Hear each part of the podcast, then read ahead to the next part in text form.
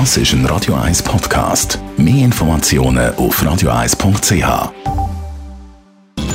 Netto, das Radio 1 Wirtschaftsmagazin für Konsumentinnen und Konsumenten, wird Ihnen präsentiert von Tracker.ch, der weltweit führende Anbieter für mobile Ortungslösungen. Adrian Sutter.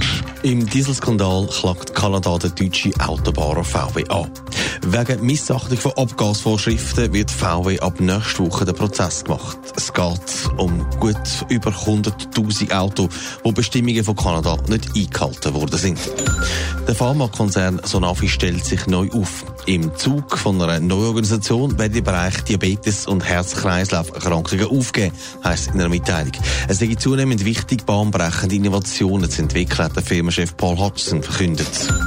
Das Magazin Republik kämpft ums Überleben. Wie das Magazin mitteilt, muss bis Ende März 2,2 Millionen Franken und 19.000 Abonnentinnen und Abonnenten vorweisen. Wenn man das nicht kann, kommen sämtliche Angestellten per Ende März die Kündigung über.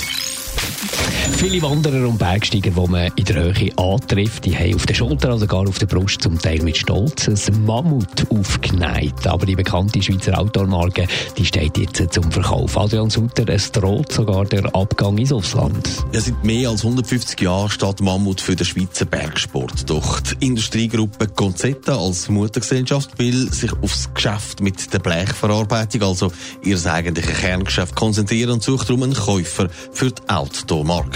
Mammut hat 900 Angestellte und hat letztes Jahr gut 250 Millionen Franken umgesetzt und das Betriebsergebnis ist bei 5 Millionen Franken gelegen. Wo findet man denn einen möglichen Abnehmer für die Aargauer Traditionsfirma?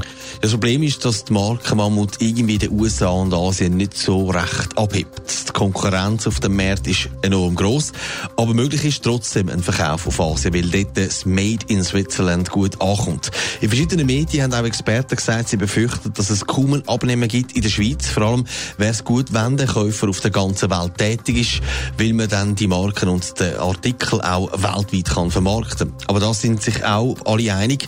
Mammut ist eine interessante Marke mit einem guten Ruf, da wird es Interessenten geben. Die Frage ist aber nur, wo dass es geht. Netto, das Radio 1 Wirtschaftsmagazin für Konsumentinnen und Konsumenten, ist Ihnen präsentiert worden von Tracker.ch, weltweit funktionierende Ortungslösungen.